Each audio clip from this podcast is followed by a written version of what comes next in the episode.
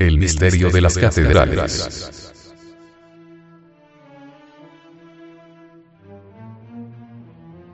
Bourges.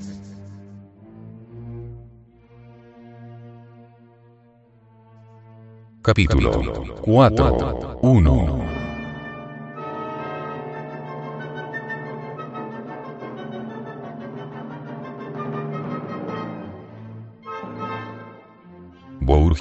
Vieja ciudad del Berry, silenciosa, recoleta, tranquila y gris como un claustro monástico, legítimamente orgullosa de su admirable catedral, ofrece además a los amantes del pasado otros edificios no menos notables.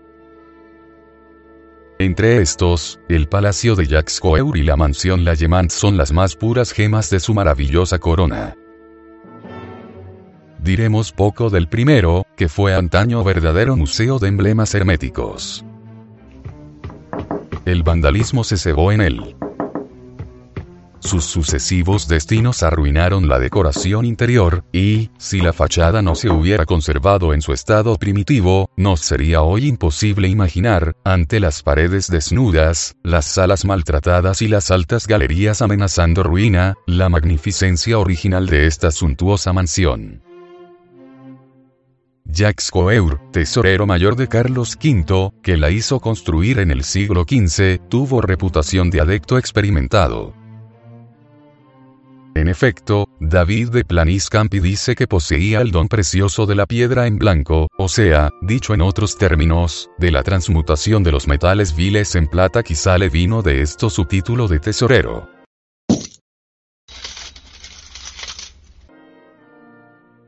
Sea como fuere, debemos reconocer que Jacques Coeur hizo cuanto pudo por acreditar, mediante una profusión de símbolos escogidos, su calidad verdadera, o supuesta, de filósofo por el fuego. Todo el mundo conoce el blasón y la divisa de este alto personaje. Tres corazones ocupando el centro de este emblema, presentado como un jeroglífico. Availlans Coeurs rien su imposible soberbia máxima, rebosante de energía y que, si la estudiamos según las reglas cabalísticas, adquiere una significación bastante singular. En efecto, leemos Cuer con la ortografía de la época, y obtendremos a un mismo tiempo. Primero. El enunciado del Espíritu Universal, rayo de luz. Segundo el nombre vulgar de la materia básica trabajada, el hierro. Y tercero, las tres reiteraciones indispensables para la perfección total de los dos magisterios, los tres Coeurs. Estamos, pues, convencidos de que Jacques Coeur practicó personalmente la alquimia, o, al menos, presenció la elaboración de la piedra en blanco mediante el hierro transformado en esencia y cocido tres veces. Entre los jeroglíficos predilectos de nuestro tesorero, la concha de Santiago, ocupa, lo mismo que el corazón, un lugar preponderante. Las dos imágenes aparecen siempre reunidas o dispuestas simétricamente, tal como podemos ver en los motivos centrales de los círculos tetralobulados de las ventanas, de las balaustradas, de los tableros, del picaporte, etc. Indudablemente, esta dualidad de la concha y el corazón puede constituir el jeroglífico del nombre del propietario, o su firma criptográfica. Sin embargo, las conchas pectiniformes, Pecten jacoboaeus de los naturalistas, han sido siempre insignia de los peregrinos de Santiago se llevaban en el sombrero, como podemos observar en una estatua de la abadía de Westminster, alrededor del cuello prendidas en el pecho, siempre de modo muy visible. La concha de Compostela, sobre la cual habría mucho que decir, sirve, en el simbolismo secreto, para designar el principio Mercurio. Llamado también viajero peregrino la llevan místicamente todos aquellos que emprenden la labor y tratan de obtener la estrella, compos estella. Nada tiene, pues, de sorprendente que Jacques Coeur hiciese reproducir, en la entrada de su palacio, el icon peregrini tan popular. El mercurio es el agua bendita de los filósofos. Las grandes conchas servían antaño para contener el agua bendita. A menudo las encontramos todavía en muchas iglesias rurales. Entre los alquimistas de la Edad Media, ¿Acaso no describe el propio Nicolás Flamel, en sus figuras jeroglíficas, el viaje parabólico que emprendió, según dice, para pedir al señor Yago de Galicia, ayuda, luz y protección? Todos los alquimistas se hallan, en sus comienzos, en igual situación tienen que realizar, con el cordón por guía y la concha por insignia, este largo y peligroso recorrido, una de cuyas mitades es por vía terrestre y la otra por vía marítima,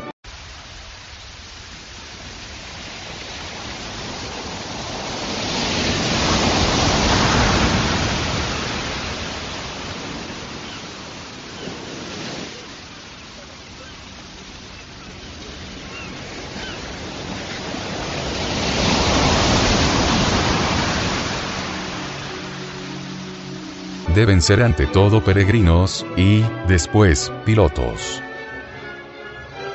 La capilla, restaurada y enteramente pintada, es poco interesante. Si exceptuamos el techo de cruzadas ojivas, donde una veintena de ángeles demasiado nuevos llevan el globo en la frente y desenrollan filacterias, y una anunciación esculpida sobre el tímpano de la puerta, nada queda ya del simbolismo de antaño. Pasemos, pues, a la pieza más curiosa y más original del palacio. En la cámara llamada del tesoro, observamos, esculpido en una ménsula, un delicioso grupo ornamental.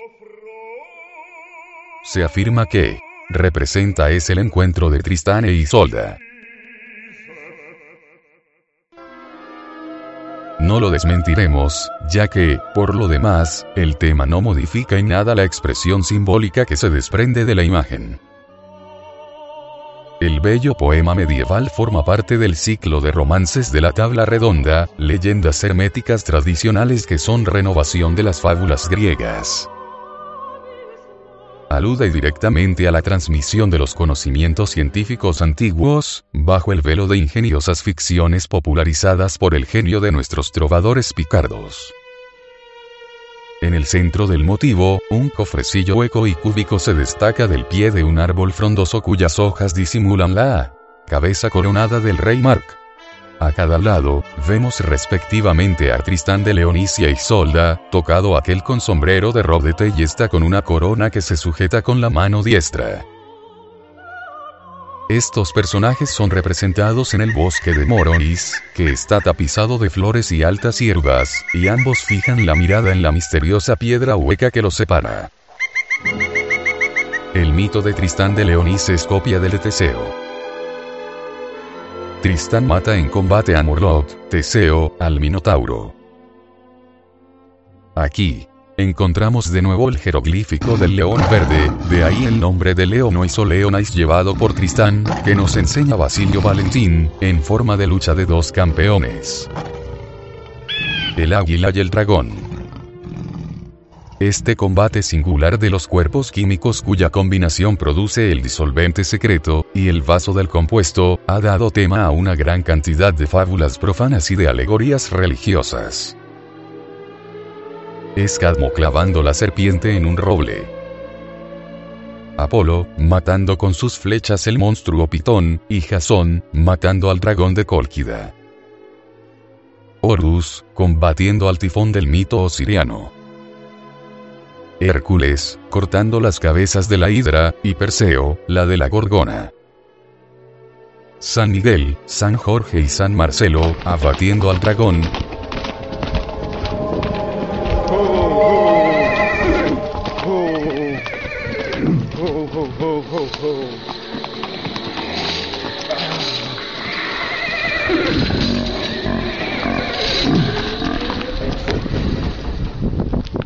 copias cristianas de Perseo, montado en el caballo Pegaso y matando al monstruo guardián de Andrómeda.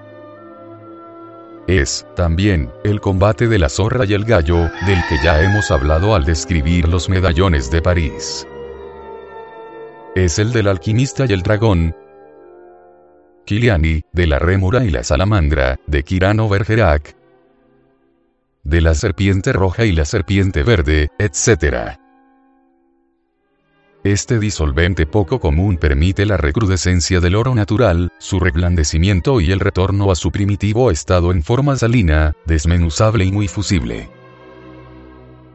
Es el rejuvenecimiento del rey que señalan todos los autores, principio de una fase evolutiva nueva, personificada, en el motivo que nos ocupa, por Tristán, sobrino del rey Mark. En realidad, tío o sobrino son, químicamente hablando, una misma cosa, del mismo género y de origen parecido. El oro pierde su corona, al perder su color, durante cierto periodo de tiempo, y se ve desprovisto de ella hasta que alcanza el grado de superioridad a que pueden elevarle el arte y la naturaleza. Entonces hereda una segunda corona, infinitamente más noble que la primera, según afirma Limojón de Saint Didier. Por esto vemos destacarse claramente las siluetas de Tristán y de la reina Isolda, en tanto que el viejo rey permanece oculto entre la fronda del árbol central, el cual sale de la piedra, como sale el árbol de Jesé del pecho del patriarca.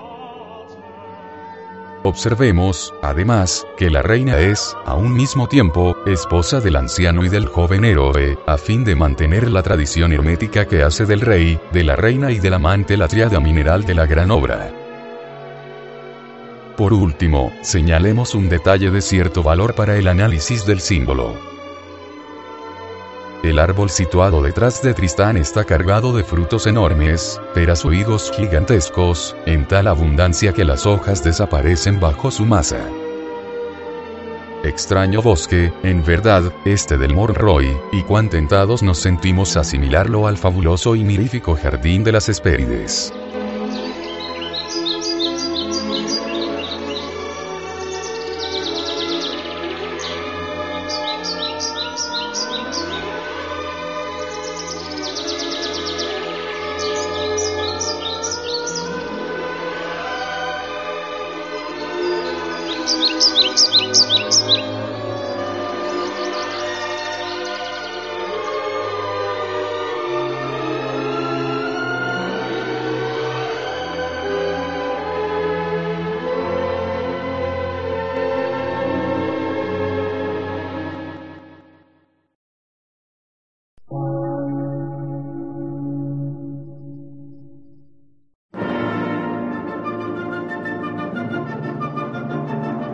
Emisora, gnóstica, transmundial.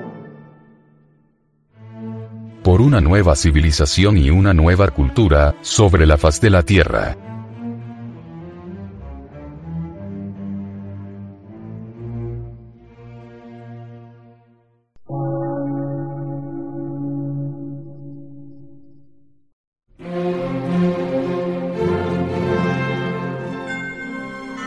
Medio de radiodifusión científico, artístico, místico y filosófico, de la Asociación Colombiana de Centros de Estudios Gnósticos, Antropológicos, Psicológicos y Culturales. A. C.